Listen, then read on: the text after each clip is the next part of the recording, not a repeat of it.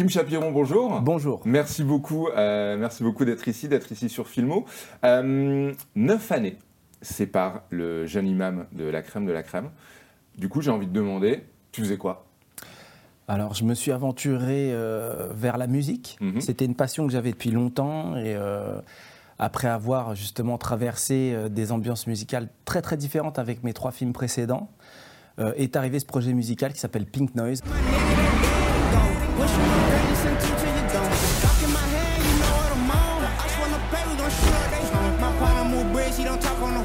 Que j'ai fait avec Marco Casanova. Et donc, euh, je dirais que le, euh, le, le premier- la première impulsion a été la musique de film. On a fait la musique des Misérables. Et à côté de ça, on a fait toute une série de clips euh, que vous pouvez découvrir sur euh, le YouTube de- du groupe Pink Noise. et que je recommande chaudement. J'aime beaucoup Pink Noise. Euh, dans Première, tu as déclaré, donc au sujet du jeune imam, euh, avec le jeune imam, j'ai voulu parler de religion sans que ce soit un sujet. Est-ce que c'est un défi en soi? Non, c'est pas un défi parce que j'aime bien toujours me dire que euh, on a le droit de parler librement, légèrement de tout. Le mot défi est assez grave. Euh, pour notre métier de saltimbanque, j'utiliserai pas le mot défi, mais euh, c'est vrai qu'on est tous saturés et on porte tous sur nos épaules une sorte de post-trauma avec tous ces sujets, euh, spécialement en France. Euh, pour ce qui est de l'Occident, et, euh, donc parler euh, voilà, de, personnages fictionnels dans, dans un univers qui traite de l'islam était, je dirais, ma mission plus que mon défi, étant donné qu'on est les premiers à le faire. Est-ce qu'il y a eu une question à un moment qui s'est posée pour toi ou éventuellement tes producteurs de la lecture que ferait le grand public et éventuellement les médias du jeune imam Euh, On sait que bon bah voilà la question de l'islam parfois c'est une question qui est mal posée, c'est une question qui est mal interprétée, c'est une question qui est mal euh, documentée, mal interprétée. Est-ce que toi cette question elle s'est posée à un moment J'espère que mon film ne va pas être, j'emploie un gros mot, récupéré? Ah, forcément, euh, quand on va, quand on va faire un tour dans des sujets euh, aussi euh, polémiques, aussi euh, clivants euh, que la religion, c'est sûr qu'on se projette. J'ai- tendance, moi, notamment avec mes films précédents, je dirais, qui étaient souvent interdits aux moins de 16 ans, tout ça, qui étaient dans des, zones où, enfin, moi, je- quand, quand je les regarde, même je les montre à mes enfants, je pense que la censure, on pourrait en débattre beaucoup, donc c'est parfois peut-être un peu exagéré, mais j'ai en tout cas l'habitude de me projeter dans ce que vont penser les gens. Et avec celui-là, bien évidemment que je me suis projeté euh, dans le, regard que les autres pourraient euh, avoir sur, sur mon film. Et je dirais que le mot, c'est l'anticipation. Les gens anticipent énormément, donc par rapport au titre, par rapport au sujet, et les gens ont tendance à projeter pas mal de certitudes, euh, pas mal d'opinions, euh, qui est justement, euh, bah là, on pourrait utiliser le mot défi. Le mot défi correspond bien là à, à- à la prestation qu'on a voulu faire, c'est justement changer les, les représentations.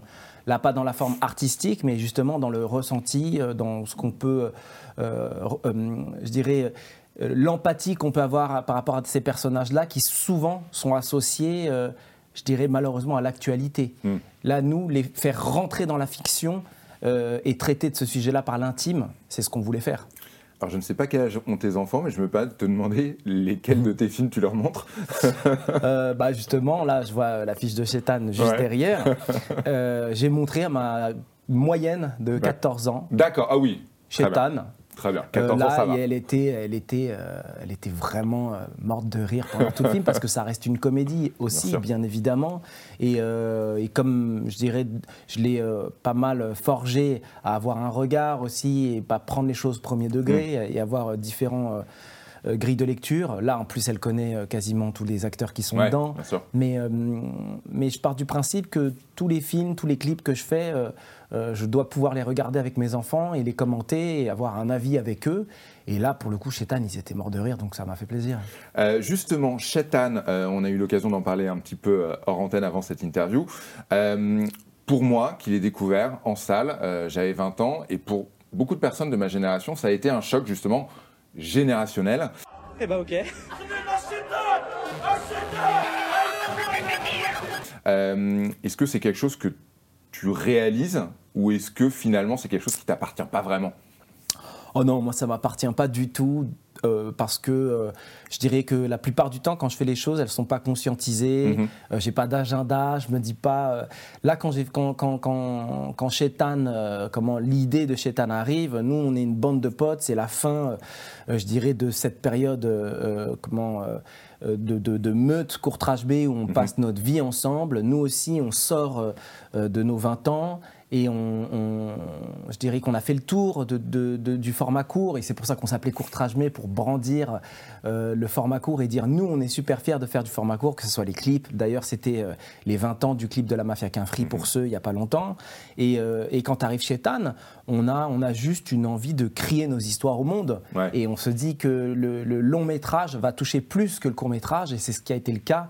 Le film, comment est sorti dans plus de 40 pays. Il a fait le tour de plein de festivals et ça a été le départ, euh, euh, nous, de, l'envie justement de changer de format. Euh, Dog Pound, La crème de la crème et Le jeune imam, quatre films qui sont clairement l'œuvre d'un même cinéaste, mais qui sont dans des genres très différents, des registres très différents. Est-ce que tu dirais que chaque film est un petit peu réalisé ou pensé en réaction au précédent? Est-ce qu'il y a un côté, ça je l'ai fait, du coup, je vais faire quelque chose nécessairement de différent euh, Ça, je dirais que c'est plus euh, ma vie de tous les jours. Mm-hmm. Alors ça, hier je l'ai fait, qu'est-ce que je vais faire aujourd'hui? Et c'est vrai. Et encore une fois, je, dirais que tout ça, c'est pas, euh, c'est pas spécialement intellectualisé, conscientisé. J'ai pas cette, cette volonté. C'est, c'est vraiment un prétexte à chaque fois le film euh, de, de, de, de, vivre des nouvelles sensations, de rencontrer des nouvelles personnes et de me retrouver dans des endroits totalement différents et de côtoyer des gens euh, que je n'ai aucune raison en mhm. fait de côtoyer. Euh, donc que ça soit euh, les prisons juvéniles. Donc en effet, juste après Chétan, qui était un film de famille et de groupe où j'étais comme à l'image de mes personnages quasiment consanguins.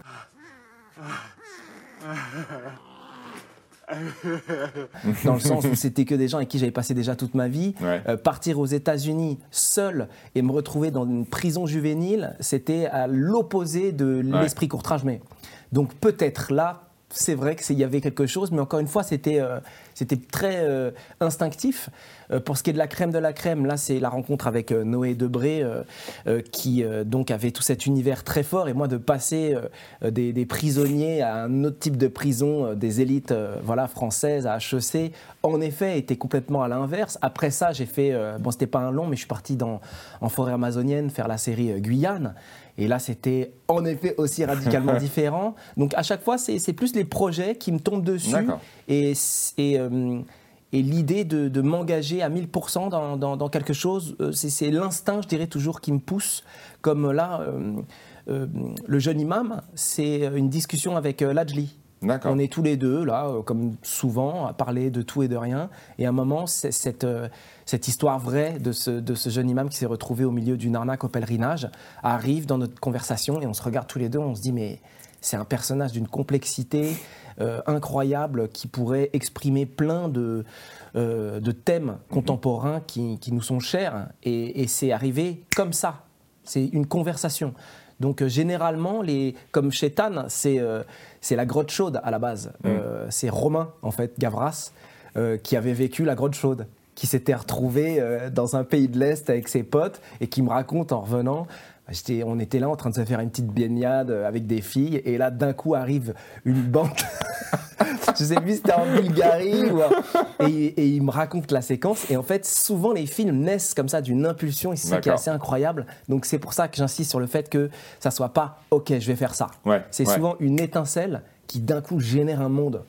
Euh, il y a quand même du lien euh, dans ton cinéma et euh, c'est à l'époque de la crème de la crème où tu as déclaré dans le JDD c'est la fin de mon triptyque consacré aux jeunes, aux écorchés vifs, aux marginaux et aux déclassés. Le jeune imam, du coup, est-ce que c'est l'épisode 4 Un petit peu de. C'est l'épisode 4, mais je dirais qui entame une transition. C'est vrai mhm. que c'était la fin, parce que triptyque, c'est joli, et puis ça fait, ça fait justement, pour le coup, ça fait œuvre. Et, et, puis peut-être aussi parce que je vieillis et que j'ai des enfants qui grandissent. Et, euh, et passer dans le jeune imam, je dirais, c'est sortir euh, de la famille euh, qu'on choisit, mhm. les amis, à la famille qu'on choisit pas. Et là, pour le coup, mon film, Le jeune imam, traite de ce lien de filiation entre Abdoulaye Sissoko, qui interprète Ali Diallo, et Madame Diallo. Et là, euh, c'est la famille qu'on choisit pas. Donc la maman n'a pas choisi d'avoir ce fils qui va lui causer euh, tous ses torts, et ce fils n'a pas choisi cette maman qui va lui causer tous ses torts à lui aussi. Donc voilà, moi le jeune imam, ce serait une des grilles de lecture, une blessure. Mhm. Euh, de l'enfance vécue de deux manières très différentes et toute une trajectoire de guérison. Quoi. La très grosse bêtise que tu as faite? Il est passé où l'argent Moi j'ai été élevé ici dans la tradition et dans la foi. C'est ça que je veux pour lui. Euh, est-ce qu'avec Doc Pound, il y avait un rêve américain un rêve de cinéma américain? Est-ce que c'est une tentation C'est un petit peu un cliché hein, pour beaucoup d'acteurs, pour beaucoup de réalisateurs, de percer aux States? Euh, il y avait un peu de ça avec Doc Pound ou pas du tout? Absolument. Oui, j'apprécie que tu. Oh, ben non, mais là, on va pas faire semblant. Surtout nous, les, les enfants des années 80-90, euh, encore plus que ceux d'aujourd'hui, le rêve américain fait partie de nos vies. Et je suis très très content que mes enfants n'aient pas ce rêve américain parce que franchement aujourd'hui les jeunes qui ont le rêve américain ils sont vraiment mal barrés. Mais nous à notre époque que ce soit le cinéma que ce soit la musique c'était incroyable c'est à dire que nous on avait les yeux qui brillaient. Je me souviens de mon premier voyage à New York. Mhm. euh, c'était euh, pour nous ça, ça, voulait dire beaucoup de choses. Et puis euh, chez Tan si je dois je vois toute cette collection de DVD là derrière derrière toi moi chez Tan bien évidemment que c'est euh, comment un, hommage ou une envie de ressembler à San Peckinpah, les chiens de paille, euh, euh, dans, dans, cette violence crue qu'il avait réussi à, incarner. C'est beaucoup de, volonté de, de, ressembler, de faire ressentir le cinéma des années 70, comme Dog Pound avec cette mise en scène avec les crash zoom mm. qui sont très 70s. Euh, ou Rosemary, Baby pour Chetan aussi. Enfin, tout ça, moi j'ai plein de références du cinéma américain, beaucoup des années 70. Donc, euh, quand arrive Dog Pound, que ça soit dans la grammaire visuelle, que ça soit dans les sensations, même la fin, cette fin très simple avec mm. juste un plan fixe. qui me pourrait faire penser à Butch Cassidy. je suis vachement dans tous ces codes-là, donc bien sûr, une, envie d'être, d'en être, de ressembler, de faire ressentir ce que j'ai pu ressentir en tant que spectateur, moi. Euh, et, au final, pour aller là-bas, faire le festival de Tribeca, rencontrer euh, Robert De Niro, tout ça, donc euh, aller jusqu'au bout de cette idée, en profiter, faire pareil, une mm. tournée monde avec un film en langue anglaise, c'était le rêve américain, on peut l'appeler comme ça qui s'est très très très vite effrité. Parce que là, l'Amérique ramasse vraiment. Euh, quel rapport as-tu avec la critique? Euh, Elle a été très bonne pour le jeune imam. Euh, dans mon souvenir, c'était plus compliqué pour la crème de la crème. J'ai un souvenir aussi un petit peu d'une incompréhension au moment de Chetan. je me demandais quel rapport avec la, avec, avec la critique. Est-ce que tu la lis? Est-ce que ça t'intéresse? Est-ce qu'elle t'affecte? Je la lis pas. D'accord, très bien. C'est-à-dire que c'est une sensation globale. Et comme tu l'as dit, en effet, Shetan, euh, était un film euh, qui, euh, je dirais, où j'avais autant euh, de, bonnes, de bonnes énergies que de mauvaises qui, mhm. qui me revenaient dessus, parce que c'est un film quand même assez intrusif. quand, quand il, c'est un film qui gratte, c'est un film qui dérange. Voilà, et c'est ce que je cherchais. Donc à un moment, je vais pas faire. Oh, je, vraiment, j'aimerais que les gens m'aiment. Bah, quand on fait des, des, des, des, séquences justement qui vont un peu torturé, comme le personnage fait sur, sur, sur, sur, mes acteurs. C'était la volonté. Euh, Dog Pound, en effet, c'est une autre expérience parce que c'était un film, une idée. Et je dirais que Le Jeune Imam, c'est un film, une idée. Ça, c'est euh, moi, après, avec le recul, quand je regarde mes films, je vois Shetan ou La Crème de la Crème qui sont plus transgenres. Mm-hmm. Donc, euh, quand on mélange les genres, les gens généralement euh, sont ceux qui, ceux qui, voulaient un film d'horreur, par exemple chez Chetan, ils se disent mais attends, euh, je comprends pas en fait. alors que Dog Pound, c'est un film de prison. Voilà, exactement. donc, avec le temps, j'ai appris à juste profiter de tout et, prendre aussi bien les bonnes que les mauvaises critiques. Donc, c'est pour ça que quand je lis, je survole, je ne rentre pas plus dedans parce que justement, il faut garder, je dirais, la même euh, impulsion euh, euh, primaire quand on fait les choses et pas trop écouter parce que c'est quand justement on a un lien direct avec le spectateur, mhm. je pense, qu'on les touche le mieux. Et si d'autres, justement, ne sont pas touchés, je dis à chaque fois la même chose quand les gens viennent me voir, ils me disent Ah ouais, Kim, j'ai pas du tout aimé ci ou ça dans ton film, nanana, ou j'ai pas aimé ton film. Je dis, je dis, à chaque fois la même réponse Je te promets que le prochain, tu l'adoreras. Très bien.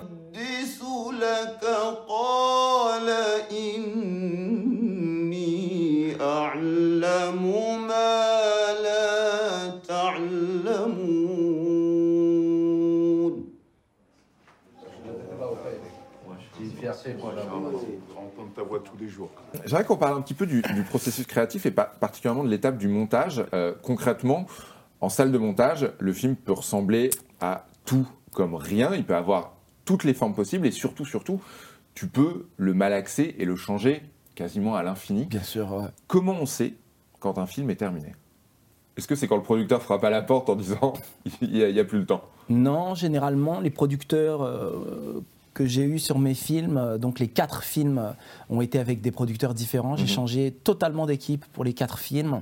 Par choix Euh, ou- Pas par choix, c'est les le- films. D'accord. Encore une fois, c'est les films qui me guidaient euh, dans, dans les différentes euh, boîtes de production. Et, euh, et les producteurs, généralement, que j'ai eu sur les films étaient très impliqués sur le montage. Donc ça, j'adore. Plus les gens s'impliquent, plus les gens donnent. Euh, plus le chef opérateur, plus le monteur. Par contre, c'est mon même monteur qui a travaillé euh, sur mes quatre films. On s'arrête à partir de quel moment À partir de quel moment on stabilise notre film? Bah Déjà, on fait pas mal de projections tests avec des amis, des proches, avec des gens qu'on connaît pas. Donc là, je dirais c'est le seul moment où on, on sent un peu euh, le spectateur pour voir si on n'est que dans notre délire à Mhm. nous, Euh, ce qui est un choix hein, d'être dans son propre délire jusqu'à la fin. Mais euh, le film est terminé, terminé à, à partir du moment où l'équipe, je dirais, le noyau dur, montage, producteur et réalisateur, euh, et souvent musique aussi, hein, Mhm. parce que j'ai tendance, moi, à être très très proche de la partie musique, se sentent assez euh, comment solides pour affronter le monde, et aussi distributeurs, bien évidemment. Bien. Donc c'est- c'est à partir du moment où les- les- le noyau dur euh, se sent assez fort pour affronter le monde, on se dit qu'on part euh, voilà, en, en croisade, de- de- que les spectateurs voilà, s'attaquent à notre cause. Et c'est ce moment-là, il est, il est magnifique. Et moi, ce moment-là, il est assez spécial parce que c'est le moment où je déconnecte totalement. D'accord. C'est-à-dire que c'est à partir du moment où j'accepte que le film ne m'appartient plus et que j'ai quasiment plus aucun affect avec mon film. Et il y a un côté, alors c'est marrant, il y a un côté un petit, tu le dis pas du tout de façon triste, mais il y a un côté un peu, euh, tu te détaches en fait. Absolument. C'est une façon de se préserver peut-être? Ah, je pense pas. Non. C'est euh, c'est euh, une fatalité parce que voilà, il y a des gens qui vont trouver que euh, c'est terrifiant. Euh, pe- Peut-être que leur réalité à eux, Mhm. euh, comment est plus vraie que la mienne, et que moi, c'est ce qui me faisait rire à cette époque-là euh, était, était une, une façon d'exprimer quelque chose de terrible pour moi. Donc j'en sais rien. Et en fait, c'est à partir du moment où j'ai ressenti ces, ces, euh, toutes ces, ces différents moyens de, de, de, de s'accaparer mon film, en fait, Ouais. de se l'approprier. Bah, je me suis rendu compte à quel point ça ne m'appartenait pas. Ouais. Et je dirais que c'est Chétan vraiment qui m'a totalement, totalement détaché, vu que c'était déjà un film assez euh, extrême euh, dans, dans- dans ce que ça racontait, dans comment ça racontait. Euh, et qu'en effet, à l'époque de Chétan, on avait eu quand même des retours assez durs. Il y avait des gens qui nous étaient tombés dessus assez violemment souviens, et ouais. d'autres Ouais. déclarations d'amour, pareil, très très fortes. Donc à partir du moment où on a tous les extrêmes, peut-être que c'est une protection, peut-être, j'en sais rien, mais je sais qu'à partir de ce moment-là, je me suis totalement détaché. D'accord. Et là, là, je dirais que l'affect dans mes films est dans la fabrication et jamais dans la sortie. Ok. Quand, quand je sors le, quand je sors le film, je me promène, je rencontre des gens, c'est des jolies conversations, c'est des, euh, c'est des voyages, Mm. mais c'est le film, le film est- mais- n'est plus à moi. D'accord. Et alors? On va à la ou quoi? Euh, des bonnes histoires, on en lit dans la presse, on en lit dans les romans, on, voilà, on en entend parler. Mais une bonne histoire, comment on sait que ça mérite qu'on y consacre trois années de sa vie, parfois quatre? Où se situe le déclic? Euh, dans l'émotion que ça procure, je dirais. Euh, chez Tan, voilà, euh, moi le départ, donc avec Romain qui me raconte son histoire là, dans, quand il est- ils, étaient, ils étaient en train de se marrer, euh, euh, comment, en train de draguer des filles, euh, tu vois, euh, ados, et puis d'un coup une bande de mecs super bizarres se foutent à poil et tout. L'histoire était tellement forte qu'il y a un déclic et, on et s'imaginer cette bande de mecs et de les voir là, c'est on voit la séquence en fait, on la voit, on la ressent. En fait, quand, quand j'attaque un projet, je me dis euh, souvent ça. Qu'est-ce que j'apporte euh, d'un peu nouveau, d'un peu frais, et euh, où, où sera l'endroit où je vais toucher? Ouais. Et, quand j'ai les deux, en fait, qui réussissent à, à moi me, me faire ressentir euh, des émotions déjà en me projetant dans les séquences que je vivrais quand je les regarderais.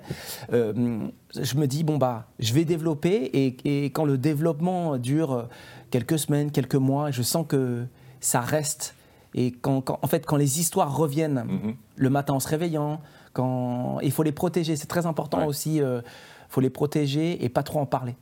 Très bien. C'est, c'est- c'est- je dirais que c'est souvent, euh, surtout aujourd'hui, euh, dans la culture qu'on a euh, assez ostentatoire, euh, de dire tout ce qu'on pense, de dire tout ce qu'on se ressent et de, le- de l'afficher sur les réseaux, de ce truc très très euh, euh, démonstratif. Euh, voilà, c'est, c'est- c'est important de garder les idées comme des trésors Ouais. et de voir déjà si elles germent Ouais. euh, à l'intérieur. Euh, en général, à quel point tes films, euh, particulièrement Le Jeune Imam, mais éventuellement euh, les trois précédents, à quel point tes films ressemblent à ce que tu imaginais qu'ils seraient? Alors là, je citerai, route, je citerai Truffaut qui dit le cinéma est une succession de frustrations. donc ça n'est jamais, jamais, jamais ce qu'on pense.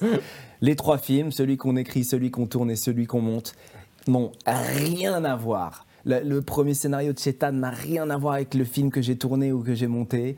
Euh, euh, euh, le jeune imam n'a rien à voir avec ce qu'on a écrit, ce Ouais. qu'on a monté. La, la première fois que j'ai vu le montage du jeune imam qui durait deux heures et demie, je me suis dit mais qu'est-ce que c'est que cette histoire? Il y avait, euh, il y avait une demi-heure de Ramadan, il y avait, enfin, euh, Doc Pound, c'était un Somalien enfant soldat, le rôle principal. Enfin, ça n'est jamais, jamais ce qu'on pense. Et à partir du moment où on accepte ça, on est un, un- comment, un réalisateur heureux. Euh, c'est William Goldman, le scénariste, euh, qui dans son livre, euh, paru aux éditions Capricci d'ailleurs, que, je te- que je te recommande chaudement, euh, il racontait en fait un petit peu des anecdotes de tournage et quelqu'un un jour lui a dit il n'y a que deux étapes importantes dans la fabrication d'un long métrage, le montage et le moment où on vend le film, la communication. Est-ce que tu es d'accord avec ça? Et est-ce que tu dirais que éventuellement dans ta carrière, il y a un moment il y a peut-être eu une incompréhension, peut-être dans la façon de vendre, je mets des guillemets parce que le mot est pas joli, mais c'est un peu le cas quand même, euh, vendre le film. Alors je suis complètement d'accord avec lui dans le sens où toute l'écriture du scénario euh, sert au tournage et tout ça, celui qui va donc euh, euh, comment mettre bout à bout et faire en sorte que le plat soit joli. On parle jamais de comment ça se passe dans la cuisine et des gens qui vont faire les courses hein, quand on va au Bah oui, restaurant. ouais. C'est que quand ça t'arri- quand ça t'arrive sur la table que tu vois ton plat et peu importe comment tout se passe en cuisine. Donc nous là on s'en parle parce que c'est des passionnés de cinéma, mais la plupart des gens prennent le film, connaissent pas le réal, connaissent pas le, le, euh, euh, le monteur, tout ça. Donc oui, c'est le plus important, c'est ce moment-là et comment on le vend? Euh, bien évidemment, euh, on n'en est pas. C'est le kakemono qui disent hein, les Japonais, l'art de faire les paquets, là, Oui, ou les- oui, oui, tout ça. On n'a pas ce niveau-là de vente, mais on aimerait prétendre à ça. Euh, J'essaye au maximum, moi, de, mettre des formes, de, trouver un discours, euh, euh, de trouver une esthétique pour accompagner les films. Voilà, que ce soit chez Tan, là, je vois la typo qui, rappelait la typo de Courtrajmé, donc d'avoir une continuité dans le jeune Emam, on a raconté donc voilà les, les mutations technologiques avec les selfies, le personnage. On essaie à chaque fois d'incarner esthétiquement quelque chose, de trouver des- des- un discours qui correspond euh, euh, à, à- à l'histoire, à l'intrigue et qui en même temps ouvre pour donner envie. Donc nous, on l'a fait rentrer euh, euh, voilà, dans les représentations, euh, euh, dans comment on n'entre pas justement euh, dans les stéréotypes euh, de, euh, d'aujourd'hui euh, par rapport à la religion, par rapport euh, euh, aux périphéries, tout ça. Donc bien sûr, on essaye de trouver à chaque fois euh, euh, un propos pour bien servir notre plat, pour dire bon bah voilà, tel cépage, macération, tout ça, bien évidemment. Ça fait partie de notre métier en fait. Bien sûr, bien ça sûr. fait partie de notre métier. Euh, alors, est-ce que j'aimerais m'en passer? Oui et non. Oui, parce que je- là où je- là, l'endroit où je me sens le mieux, c'est en cuisine, Mhm. vraiment. Mais après, euh, passer du temps euh, dans, la, dans la grande pièce avec tous les gens qui dégustent euh, les plats, c'est un vrai plaisir aussi.